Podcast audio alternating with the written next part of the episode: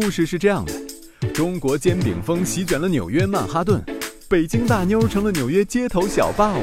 警察叔叔比城管更可怕。法官大人，我是无辜的。最真诚、最质朴的创业，花了那么多钱送女儿出国留学，竟然出来卖煎饼，这当爹的肯定哭晕在厕所。每一分收获都值得一份敬意。年利润能达到六位数吗？有。多大的梦想都可以从一台小餐车开始。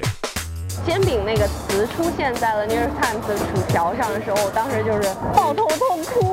我就觉得，啊，如果当年李小龙看到了词典上写着“功夫”这个词，不知道是不是也是这种感受。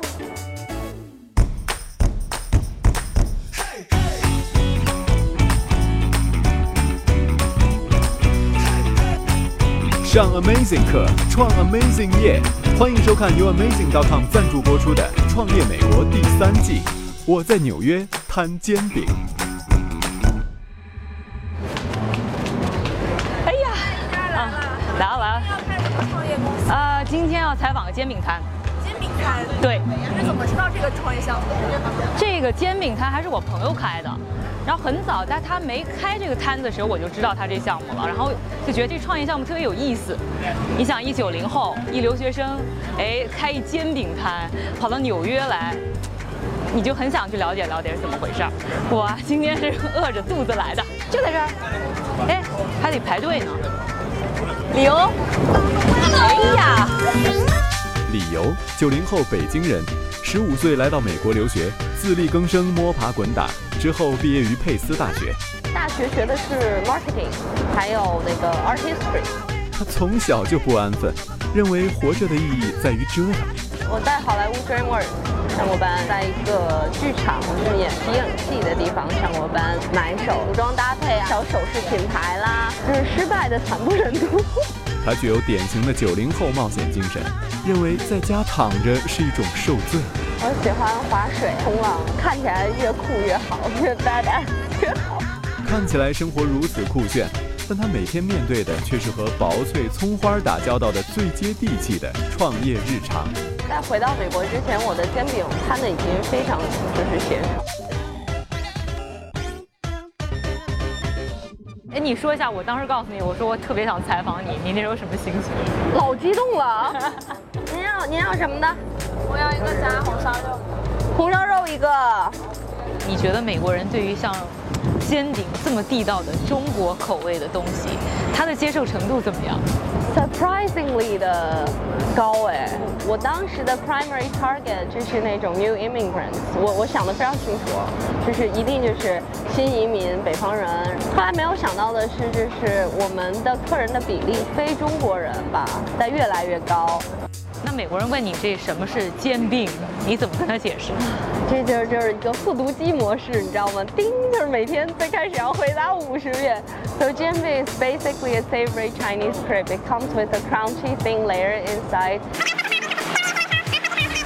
Do you like jianbing in China? Oh, I love it. Love yeah? It. You see it for breakfast about every day. Uh-huh. I love jianbing. It's my yeah. favorite breakfast food, my favorite street food. I think it's incredible. I love it.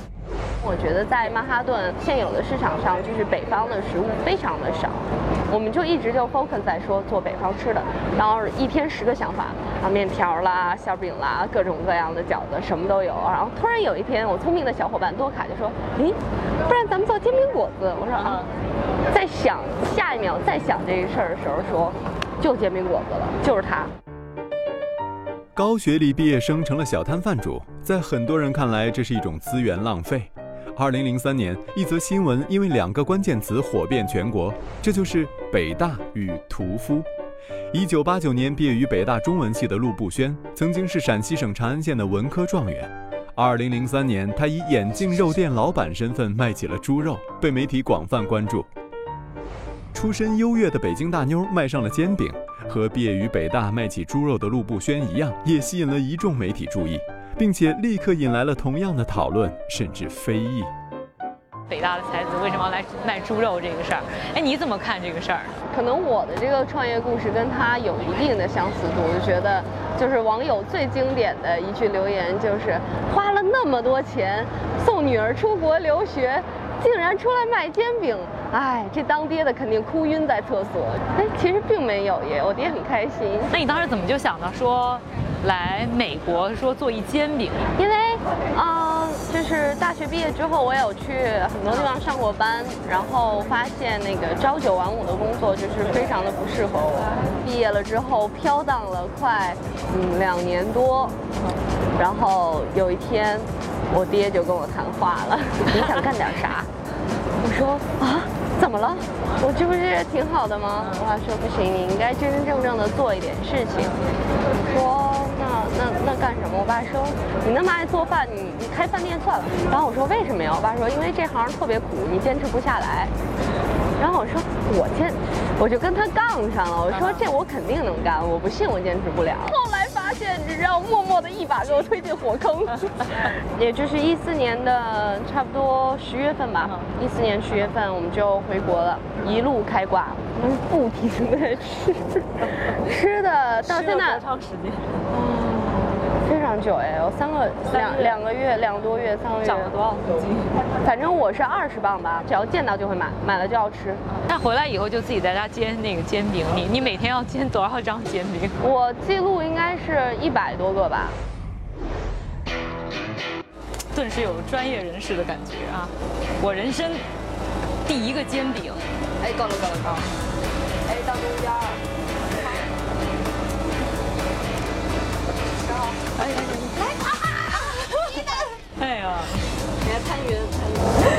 哎，还可以还可以，一片半吧，可以了。来，我给你拿张纸。人生第一个啊，人生第一个，来来来。纽约的餐车文化在全世界都相当有名，有名到一个什么程度呢？很多人说，如果你来一趟纽约，只是下了不少馆子，而没吃过路边的热狗炒饭或龙虾卷儿，那么最好别跟人说你到过纽约。在纽约有两万多个风格各异的餐车，它们供应着便宜又可口的街头美味。无论是上班族还是游客，不用提前预定，也不用穿着华丽，甚至不需要餐桌板凳，闻着味儿排着队就可以体验最纽约客风格的街边美食。那么，理由又是如何加入这两万餐车老板的大军的呢？去了很多地方，然后就觉得房租贵的实在是离谱。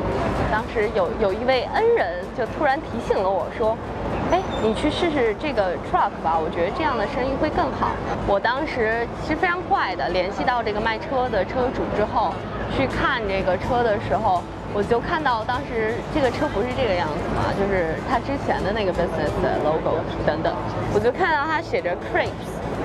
那就是法式可丽饼，特别然后我看到它的瞬间，我就觉得，对对对，对，就是不用再想了，我就觉得，然后一一上车就发现，我靠，这不就是摊煎饼那撑子吗？都有，对，就是全都是齐的，我觉得 OK，那就是天意，一定要把这个做好。